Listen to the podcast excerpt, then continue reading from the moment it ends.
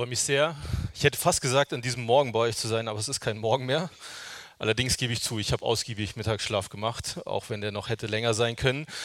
Tatsächlich seit äh, Freitag darf ich hier sein und bin euch im Namen des ganzen Jubico-Leitungsteams äh, dankbar, dass wir euren Raum nutzen durften. Ähm, Jubico steht für Jugendbibelkonferenz und weil Jugendliche solche Frühaufsteher sind, wie man das kennt, haben wir gesagt, wir würden gerne vormittags einen Gottesdienst feiern und sind euch unglaublich dankbar, dass ihr länger schlafen konntet und dafür heute Nachmittag hier seid.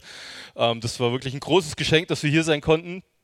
Ähm, diese Woche, die Woche war schon unglaublich, ja, auch das Wochenende war unglaublich, ähm, tatsächlich. Und wir sind unserem großen Gott unglaublich dankbar für das, was wir die letzten zwei Tage hier erlebt haben an Dankbarkeit von Jugendlichen, die gesagt haben, Mensch, endlich mal wieder ein Jugendevent, auch wenn es nicht ganz so ist, wie eigentlich gewünscht oder wie gedacht, weil vieles doch irgendwie auch wegfiel, aber wenn man gesehen hat, wie sie zusammenstanden, sich gefreut haben, wiederzusehen, dann war das schon, schon eine schöne Geschichte und dann auch zu erleben, wie junge Leute auf einen zukommen, das aus Predigersicht, das passiert nicht so häufig, dass Leute nach einer Predigt kommen und sagen, kann ich mal mit dir reden oder kannst du mal mit mir beten? Das bietet man oft an, aber es passiert gar nicht so häufig. Aber ich glaube, ähm, an dem Wochenende haben wir das immer wieder erlebt. Und das hat mich schon begeistert, weil ich gemerkt habe, da wirkt Gott und äh, das hat sich gelohnt. Und dabei hat diese Woche ganz interessant angefangen. Unabhängig von dem, was äh, gerade in der Ukraine passiert. Montag bin ich aus dem Urlaub gekommen. Eine richtig gute Woche bei meinen Eltern erlebt. Die wohnen in Hessen, also ich bin gebürtiger Hesse. Seit 17 Jahren jetzt Görlitzer, jetzt wisst ihr gleich noch ein Stück mehr. Ähm, und gut erholt mit dem Wissen, okay, jetzt kannst du in die Jubico-Endvorbereitungen einsteigen sozusagen.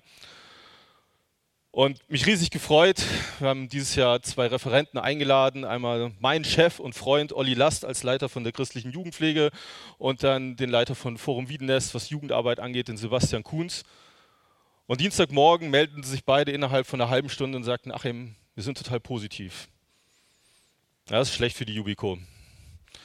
Und das hieß, plötzlich waren vier Predigten zu verteilen und die Frage, was macht man mit so einer Jugendkonferenz, wenn dir fünf Tage vorher äh, die beiden Hauptreferenten eigentlich absagen? Und dann begann das Bangen und das Zittern und das Telefonieren und das Fragen und boah, Gott hat es geschenkt, dass vier Leute eingesprungen sind und gesagt haben, ja, eine Predigt könnte ich mir vorstellen, das zu übernehmen da, da ging es so auf und ab, emotional, ja, also von völlig verzweifelt, unglaublich dankbar, dann wieder so realisiert, oh, da ist aber noch viel zu tun. Ähm, und das ist eine spannende Woche gewesen. Kam einem so ein bisschen vor wie in einem Strudel. Ja. Am Donnerstagabend, nachdem ich wirklich viel Zeit im Büro verbracht habe, saß ich äh, am Küchentisch mit Esther, meiner Frau, und 21.30 ist es irgendwie gewesen. Und eigentlich hat mich alles entweder nach Schlaf so irgendwie, hat es mich nach Schlaf verlangt oder auf eine Serie hätte ich mich auch noch einigen können, mit Esther vielleicht. Und dann hat sie gesagt, Achim, komm, lass einfach mal beten. Ich bin eigentlich ganz schön müde, habe ich gedacht in dem Moment. Aber wir haben das gemacht und haben zusammen gebetet. Wie das ausgegangen ist, erzähle ich euch nachher. Aber ich glaube, dass solche Situationen, wo sich alles dreht, wo es so auf und ab geht, wo man sich freut, wo man erschüttert ist, wo man fragt, wie soll das werden, dann geht es wieder einen Schritt nach vorne, Trubel, der ganze Alltag wie ein Strudel, das, das kennt man sehr gut aus den unterschiedlichsten Situationen, was da alles so kommen kann. Vor ein paar Monaten, ist gar nicht so lange her, haben meine Eltern mich eines Tages angerufen und haben gesagt, Achim, ähm, bei, bei meiner Mutter wurde sozusagen äh, Krebs festgestellt. Auch plötzlich begann sich der Strudel zu drehen, die Gedanken, die Emotionen, alles, was da so mit auf und ab ging. Plötzlich war der ganz normale Alltag nicht mehr so ganz normal. Plötzlich war man mit den Gedanken nicht mehr da, wo man vielleicht vorher noch war. Man war irgendwie ganz woanders, konnte nicht helfen, ja, würde gern am liebsten irgendwas machen, ist 570 Kilometer weit weg, kann auch irgendwie da nicht so richtig zur Seite stehen.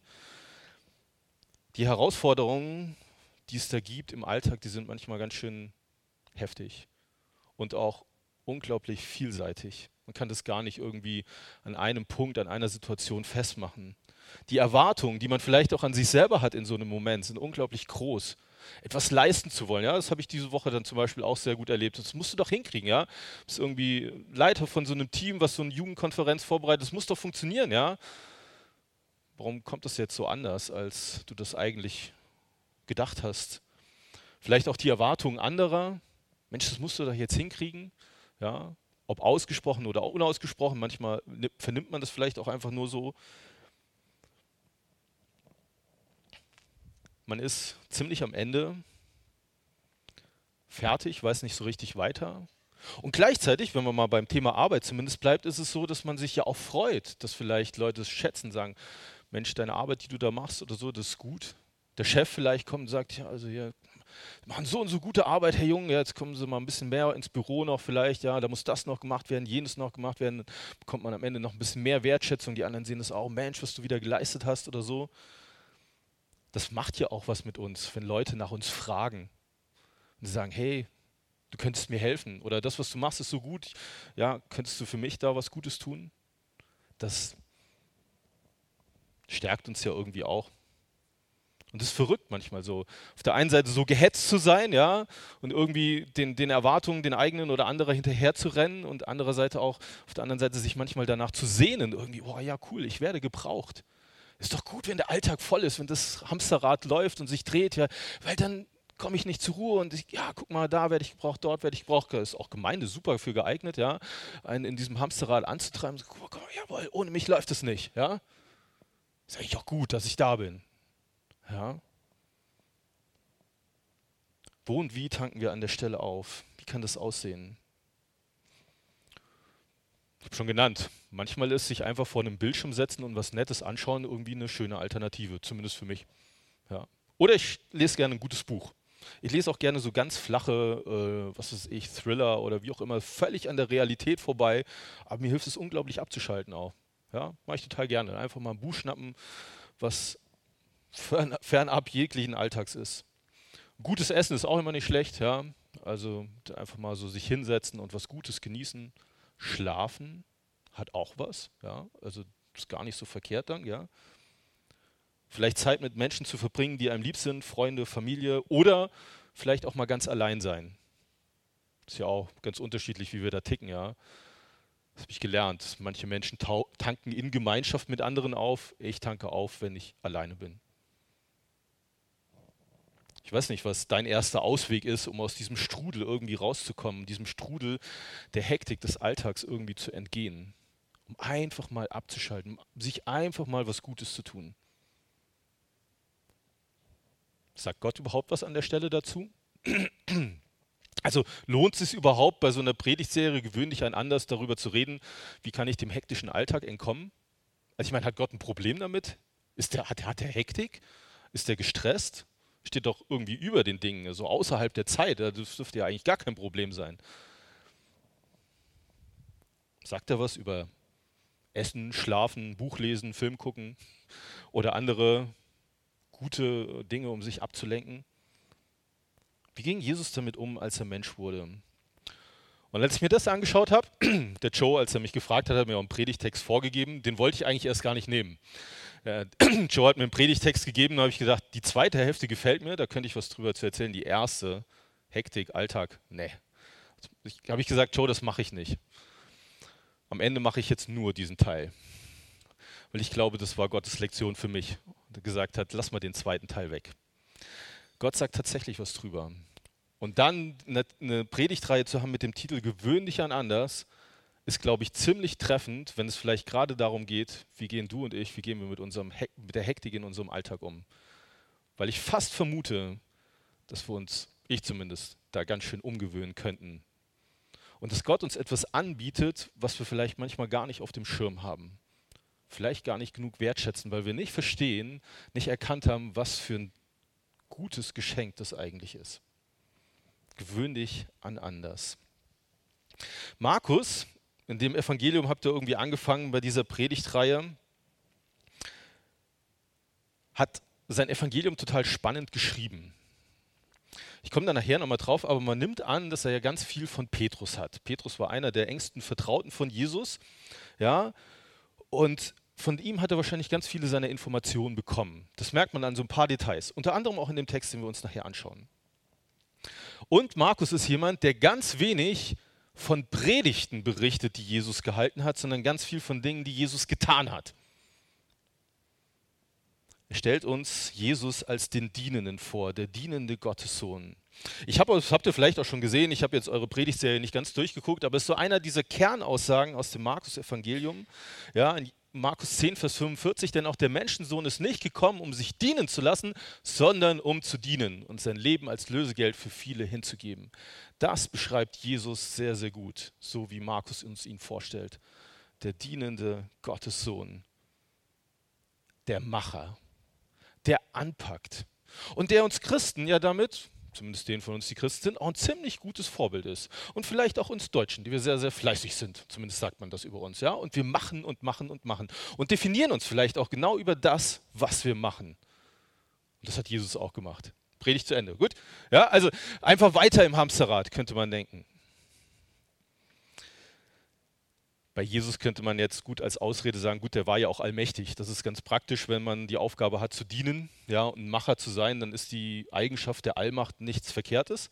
Ja, aber ich glaube, Jesus zeigt sehr, sehr deutlich an ganz unterschiedlichsten Stellen auch, dass er eben auch 100% Mensch war.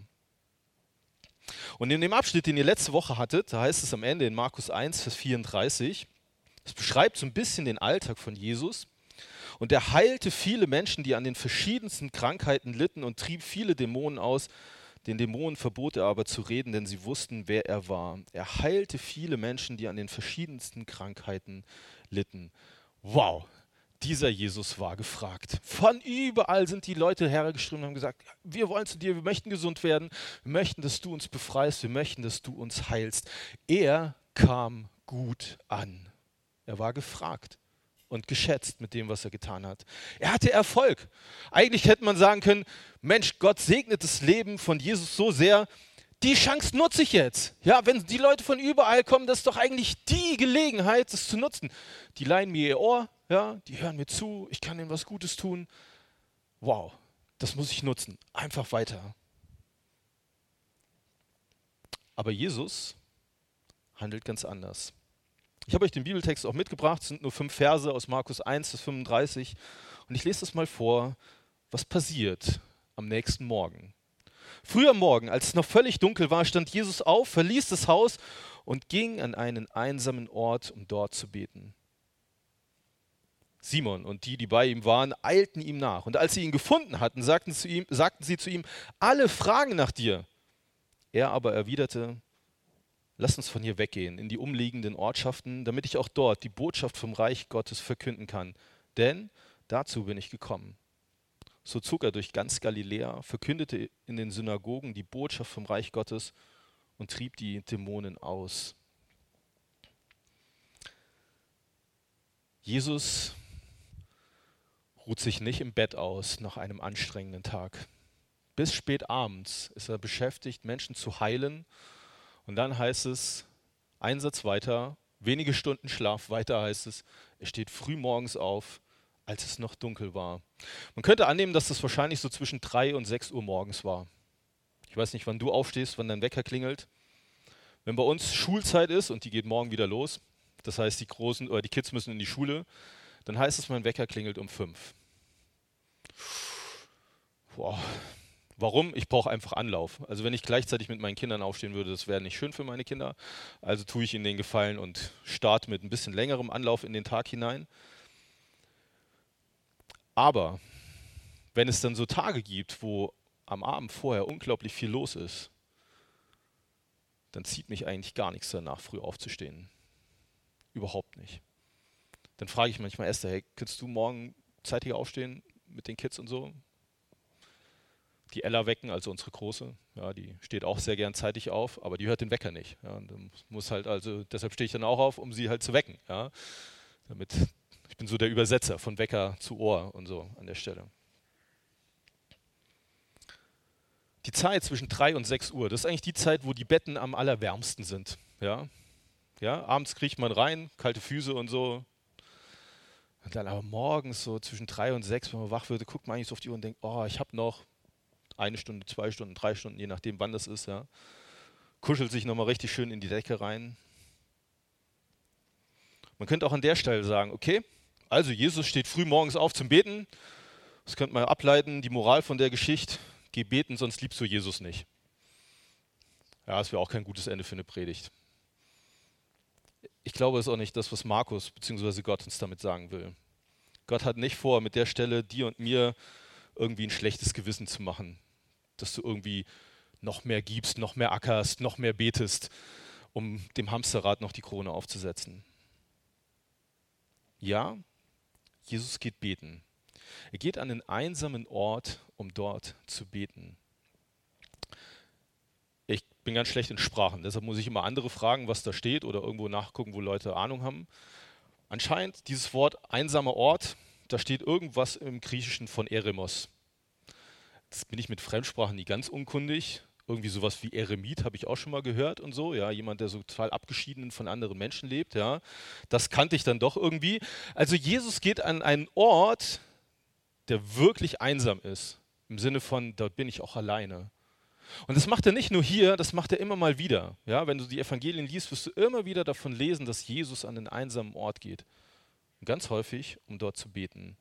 Immer wieder ist er an solchen Orten, sucht die Stille, die Ruhe.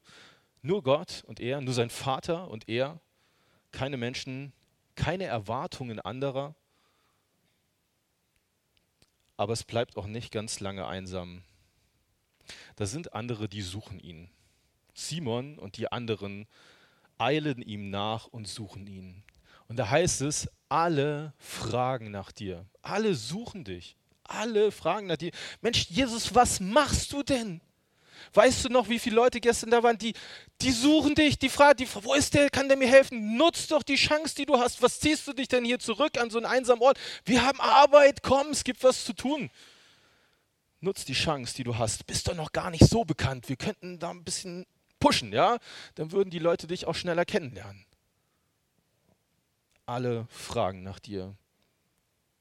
Da sind sie, die Erwartungen an Jesus. Hey, du kannst es doch. Du bist doch der, der heilen kann. Oh ja, das kennen wir. Von uns selber, dass wir das uns sagen, ich muss, ich weiß ja, ich kann helfen. Oder das andere uns das vielleicht, hey komm, das ist eigentlich genau deine Aufgabe. Du weißt genau, dass du helfen kannst. Achim, komm, mach mal. Ja, knie dich mal rein. Ja, kannst du an der Stelle die Füße hochlegen? Was, du hast heute keine Aufgabe im Gottesdienst, Achim? Guck mal hier, das Musikteam, dem fehlt ein Sänger. Ah, okay, Achim, da gehörst du sowieso nicht hin. Aber guck mal hier, da könnten sie noch jemanden gebrauchen. Und du, du sitzt einfach nur da. Was? Deine Kollegen bereiten zig Seminare vor und du machst irgendwie gar nichts? Was machst du an dem Wochenende? Was, ihr seid mit der Familie unterwegs? Achim, was, wie geht das denn? Was machst du denn? Du musst doch die Chance nutzen. Oder Beispiele, die du vielleicht aus deinem Alltag selber auch kennst. Erwartungen anderer oder eben die eigenen, die uns unter Druck setzen, oder? Was machen wir jetzt? Ich bin ganz froh, dass ich die Predigt nicht einem meiner Kollegen gehalten habe. Als ich am Dienstag die Frage rumgeschickt habe, Leute, wir brauchen Prediger, ich habe das dann auch meinen Kollegen, die ja auch in Deutschland überall verteilt sind, geschrieben und gesagt, ihr könnt einfach mit dafür beten. Was hat einer meiner Kollegen gemacht? Hey Achim, ich überlege gerade, ob ich nicht am Sonntag zu euch komme. Er wohnt 400 Kilometer weit weg. Ich könnte die Sonntagspredigt übernehmen. Da habe ich gesagt, dem darf ich nichts von der Stelle erzählen. ja, ich habe dann gesagt, du warte mal, ich suche mal, guck mal, ob vielleicht nicht noch ein paar Leute gibt, die irgendwie näher wohnen und die sagen, okay, das machen wir. Und dann habe ich irgendwann angerufen und gesagt, du, ich glaube, ich würde gerne auf dein Angebot zurückkommen. Ja, saß er mittlerweile mit seiner Frau am Küchentisch, hat er erzählt. Die hat ihm nochmal ins Gewissen geredet, was er denn da eigentlich macht.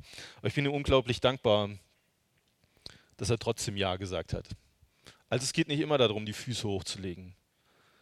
Ich glaube, bei ihm war es so, dass Gott sehr, sehr deutlich gemacht hat, dass er das machen soll. Und so kam er heute auch hier an. Ist um 4 Uhr aufgestanden und war überglücklich hier zu sein ja, und uns hier zu dienen und eine Hilfe zu sein. Das war echt ein richtiges Geschenk.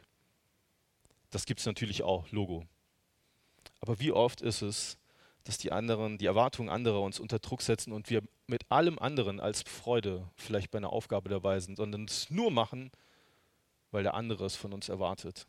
Oder weil wir denken, dass der andere es erwartet. Oder wenn sonst keiner es erwartet, aber wir es selber von uns erwarten. Das muss ich doch jetzt allen beweisen, dass ich das hinkriege. Und die Antwort von Jesus ist total spannend. Wir gehen woanders hin. Es gibt andere Orte, und dort will ich das Evangelium predigen. Dort will ich die gute Nachricht von mir, von dem Retter erzählen und weitergeben. Dazu bin ich, bin ich gekommen. Das ist meine Aufgabe. Meine Aufgabe ist nicht, deine Erwartungen zu erfüllen, Simon, oder die Erwartungen anderer. Meine Aufgabe ist es zu predigen, und zwar auch in anderen Orten, die noch nichts von mir gehört haben. Und dann heißt es simpel und einfach, und er ging los. Er zog durch ganz Galiläa.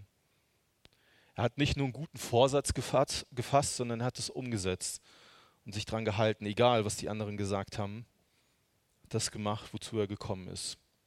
Diese gute Nachricht, die eben auch beinhaltet, dass Gott uns nicht dazu bestimmt hat, Getriebene und Gehetzte zu sein. In Klammern, das ist vielleicht gerade eine Botschaft für viele Christen. Gott hat uns nicht dazu berufen und zu bestimmt, Getriebene und Gehetzte zu sein, angestachelt von unseren eigenen Erwartungen oder von denen anderer, sondern Jesus Christus ist gekommen, um uns frei zu machen, damit wir für Gott leben, befreit und nicht gehetzt und nicht getrieben. Genau das finden wir bei Jesus. Jesus ist keiner, der einfach nur die ganze Zeit die Füße hochgelegt hat. Ja, er hat heftigst gedient, aber frei frei von den Erwartungen anderer, frei von eigenen Erwartungen, die ihn unter Druck gesetzt haben, die ihm gesagt haben, das und das müsstest du eigentlich tun. Warum ging Jesus beten? Ich glaube, es gibt drei Sachen, die man an der Stelle sich mitnehmen kann. Das eine ist, dass er Kraft gebraucht hat. Er kam an Grenzen. Ja, Jesus war eben auch Mensch, müde, ausgepowert, Knülle. Und er wusste, dass er in der Gemeinschaft mit seinem Vater Kraft findet. Und ich glaube, dass er das ganz häufig so, wie sagt man, so proaktiv angegangen ist. Also nicht erst, wenn er völlig fertig war, ach stimmt, ich könnte mal wieder beten, sondern es macht den Eindruck, wenn man die Evangelien liest, dass er das ganz bewusst immer wieder eingebaut hat.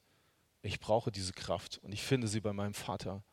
Also nehme ich mir die Zeit dafür, für die Stille in der Einsamkeit, bevor ich fix und fertig bin. Ich, aus meiner Perspektive würde ich sagen, wann fange ich denn an zu beten? Na, wenn ich nicht weiter weiß, wenn ich fix und fertig bin, dann, ach stimmt, ich könnte ja noch beten. Ich glaube, wir ahnen manchmal gar nicht, welche Kraft und welche Power wir in der Nähe Gottes finden könnten. Außerdem benötigte er Führung. Er hatte einen Auftrag und er war im Austausch mit seinem Vater und ließ sich immer wieder neu darauf eichen, was eigentlich sein Auftrag ist. Wir vergessen das im Erfolg und im Trubel vielleicht manchmal schnell. Erfolg fühlt sich immer richtig an. Das Leben läuft, es funktioniert, ja, die Leute sind begeistert von dem, was wir tun und klatschen uns zu und, wir denken, jawohl, das muss irgendwie meine Bestimmung sein, also geht es immer weiter und am besten noch mehr. Aber irgendwie scheint das bei Jesus irgendwie nicht die Definition von Erfolg gewesen zu sein. Erfolg ist nicht immer richtig, sondern er hat einfach gefragt, Gott, was willst du denn, was ich tun soll? Ah, die gute Nachricht verkünden, dorthin gehen, in den nächsten Ort. Wir sind oft Getriebene anstatt Geführte. Wir sind oft Getriebene anstatt Geführte. Dabei bietet Gott uns das an, uns an die Hand zu nehmen und zu sagen, ich möchte dich führen. Ich möchte dir zeigen in diesem ganzen Trubel, in den ganzen Erwartungen, was mein Weg für dich ist. Ein guter Weg wo du frei sein darfst und wo du dienen darfst, ja. Und er liebte seinen Vater. Ich glaube, das war für ihn so eine ganz besondere, wie sagt man, Neudeutsch Quality Time, ja, Qualitätszeit, was Besonderes. Zeit mit dem zu verbringen, der ihn über alles liebt. Diese Zeit war ihm wichtiger als aller Erfolg, jede Anerkennung von Menschen, jedes, jeder Applaus, den ihm die Masse vielleicht geben konnte. Wir sehen Beten manchmal als so uneffektiv an. Da passiert ja gar nichts in der Zeit. Also während ich bete, kann ich nicht gucken, dass die Technik wieder läuft. Da kann ich nicht gucken, wie das Problem auf Arbeit gelöst wird. Während ich bete, kann ich zu Hause keine Hilfe sein. Für uns ist Beten oft so uneffektiv. Und halt nur, wenn wir wirklich nicht mehr können, dann kommen wir auf die Idee, doch zu beten, weil uns halt nichts Besseres einfällt. Ja. Aber für ihn war das nicht uneffektiv. Sein Vater war ihm unglaublich wichtig. Da ging es nicht um Effektivität. Die Zeit mit ihm war ihm wichtig. Es hinterfragt mich tatsächlich, wie wichtig Jesus mir ist. Wie komme ich darauf, die Zeit mit dem, der mich über alles liebt, manchmal so gering zu schätzen? Vielleicht, weil es dem so entgegensteht. Ich leiste dort ja gar nichts. Dann kann ich auch nichts wert sein, dann ist es irgendwie keine wertvolle Zeit. Ich weiß nicht, ob du verheiratet bist. Ich hoffe, dass du in deiner Beziehung anders rangehst. Ich hoffe, dass meine Frau das zu Hause erleben darf, dass ich Zeit mit ihr nicht danach beurteile, wie viel ich dort leiste, wie viel dort geschafft wird, ja, sondern dass sie merkt, ich genieße es, einfach Zeit mit ihr zu verbringen. Auch wenn dafür Aufgaben vielleicht einfach mal liegen bleiben und nichts gemacht wird, nichts geschafft wird. Man einfach Zeit miteinander verbringt. Weil man sich mag, weil man sich schätzt, weil man sich liebt. Und sagt, das ist mir wertvoll. Ich glaube, genau das findet man bei Jesus hier. Und ein Freund von mir ähm, hat, diese Woche habe ich das erst von ihm gehört und das hat mir einfach richtig gut gefallen. Matthias hat es schon angedeutet, der hat zu diesem Bibeltext folgenden Satz für mich geprägt, er hat gesagt, beten wie Jesus heißt, beten, wenn alle nach dir fragen. Beten wie Jesus heißt, beten, wenn alle nach dir fragen. Eine Frage der Priorität. Was mache ich, wenn alle nach mir fragen? Mich baden im Erfolg, der Anerkennung, der Wertschätzung, die mir kommt noch mehr leisten, noch mehr anpacken und sagen, ja, ach, das. Jesus sagt, okay, alle fragen nach mir, alle feiern mich. Ich gehe zu meinem Vater. Ich, ich gehe in die Einsamkeit, in die Stille mit ihm. Beten, wie Jesus heißt, beten, wenn alle nach dir fragen. Es ist eine Frage der Priorität, des Bildes, was ich auch von mir und von Gott habe. Wer bin ich eigentlich? Wer ist Gott? Was ist mir wichtig? Wofür bin ich eigentlich hier? Und wen oder was liebe ich eigentlich? Was ist mir diese Zeit wert? Jesus zog umher und predigte das Evangelium. Ich glaube, gerade das Evangelium von dem, was Jesus für uns Menschen getan hat, hilft uns auch zu verstehen, was die Absicht dieses Textes ist, ohne dabei ein schlechtes Gewissen zu bekommen und zu sagen, oh, jetzt muss ich auch noch mehr beten. Das Evangelium beinhaltet, dass Jesus Christus von seinem Vater im Himmel auf diese Erde herabgekommen ist, an diesen einsamen Ort auf dieser Erde, am Ende einsam am Kreuz gestorben ist, einsam ins Grab gelegt wurde, um dir und mir den Zugang zu Gott zu ermöglichen, damit wir das Geschenk der Einsamkeit mit Gott genießen dürfen, damit wir wieder in die Nähe Gottes kommen dürfen. Dafür hat Jesus alles gegeben. Und stell dir mal vor, was ihm das wert gewesen ist, es dir zu ermöglichen, mitten im Hekt der Hektik, im Strudel der Hektik, zurückzutreten und zu sagen, okay, ich gehe zu meinem Vater im Himmel. Das ist Jesus so wichtig gewesen, dass er dafür alles getan hat, weil das eben nicht einfach so möglich war. Aber Jesus hat gesagt, doch, das wünsche ich dir. Ich wünsche dir, dass du das wieder erleben kannst, die Gemeinschaft mit deinem Vater im Himmel. Dafür bin ich nicht bereit, ans Kreuz zu gehen. Was für eine Bedeutung hatte das für ihn? Wie viel war es ihm wert, uns diese Einladung in Gottes Gegenwart zu ermöglichen? Was für eine Bedeutung hat diese Möglichkeit für uns? Beten wie Jesus heißt beten, wenn alle nach dir fragen. Und es ist so interessant, und da komme ich mal zu Petrus zurück, dass es gerade hier bei Markus diese Begebenheit so berichtet wird, wie sie hier steht. Ich glaube, ich bin mir nicht ganz sicher, Joe wüsste es vielleicht auch besser, aber ich glaube, Matthäus berichtet sie gar nicht, oder zumindest nur ganz, ganz knapp. Johannes berichtet sie auch nicht. Und Lukas verliert etwas mehr an Worten darüber, aber nicht so persönlich, wie das hier formuliert wird. Aber ich glaube, Petrus, ich weiß nicht, wie, ob er mit Markus zusammengesessen hat am Kaffeetisch, ja, Zeitgenossen zusammen. Der gesagt, Markus, weißt du was? Ich kann mich noch so gut daran erinnern. Es war am Anfang, als wir mit Jesus unterwegs waren.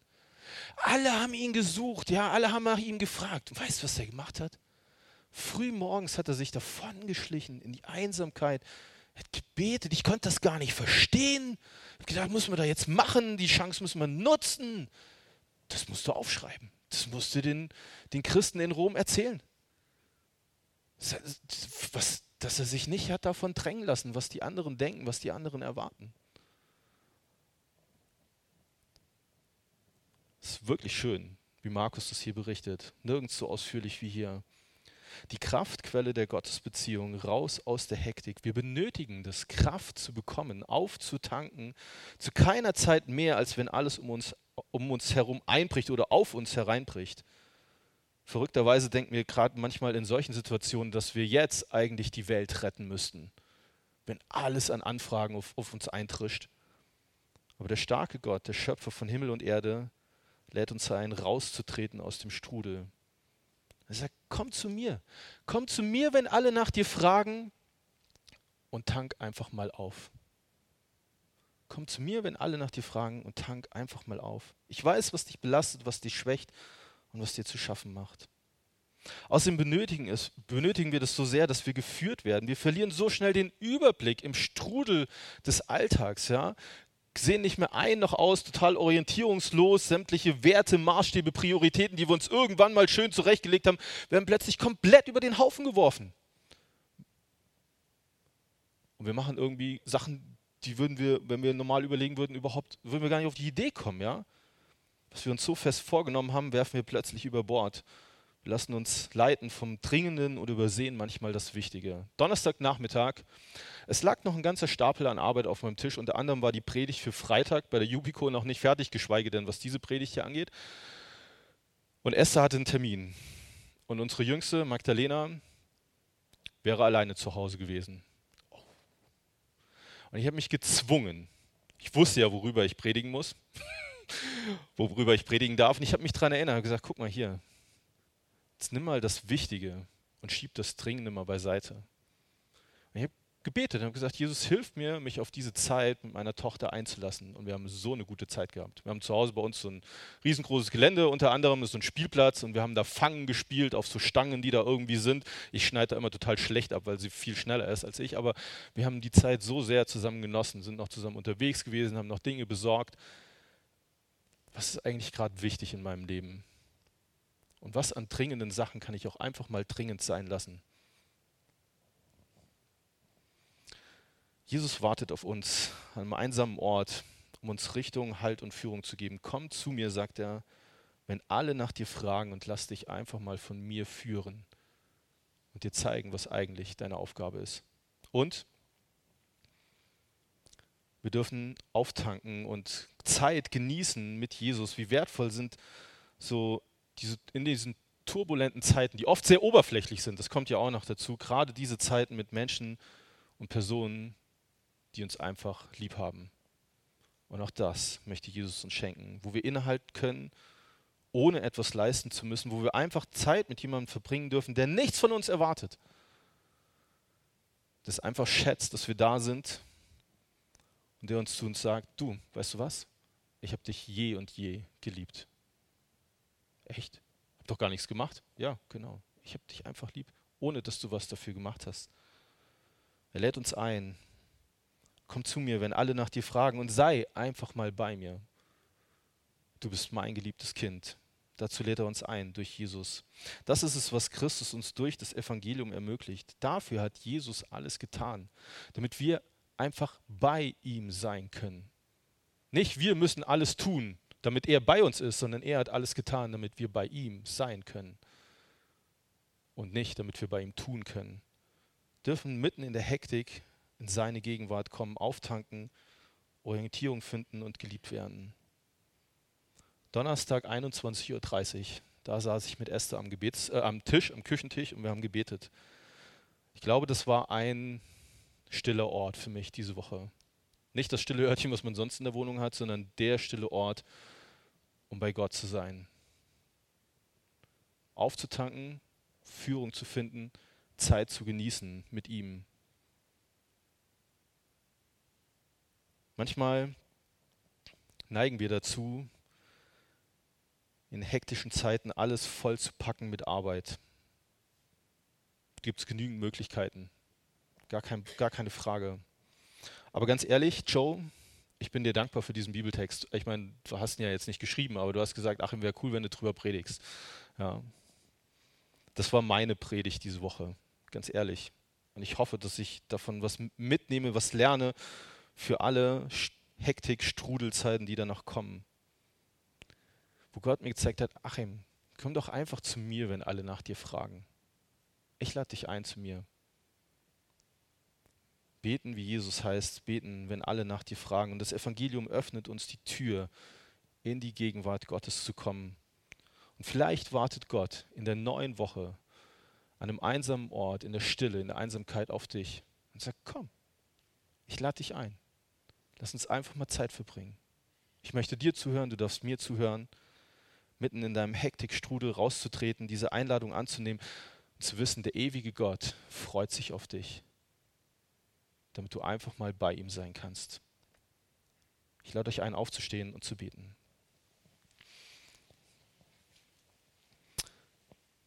Vater im Himmel, danke, dass du ein guter Gott bist. Danke, dass, dass du mitten in hektischen Zeiten deine Nähe und deine Gegenwart anbietest. Wir können das nicht verhindern, dass Hektik und Stress und Sorgen, Nöte, was auch immer irgendwie in unseren Alltag treten. Wir können auch nicht ändern, dass irgendwie andere Erwartungen an uns haben oder ja, dass das irgendwie an uns rantritt. Aber was wir annehmen dürfen, ist deine Einladung. Und du kennst jeden von uns hier am allerbesten. Und ich bete, dass jeder ganz persönlich in den nächsten Tagen, in den nächsten Wochen, Monaten immer wieder diese Einladung von dir hören darf. Komm doch einfach zu mir, wenn alle nach dir fragen. Du darfst auftanken bei mir, du darfst Führung finden, Du darfst einfach sein, weil du geliebt bist. Danke, Vater, dass du in Jesus, deinem Sohn, alles dafür getan hast, damit wir bei dir sein können und auftanken dürfen. Du bist gut. Wir ehren dich dafür und danken dir. Amen.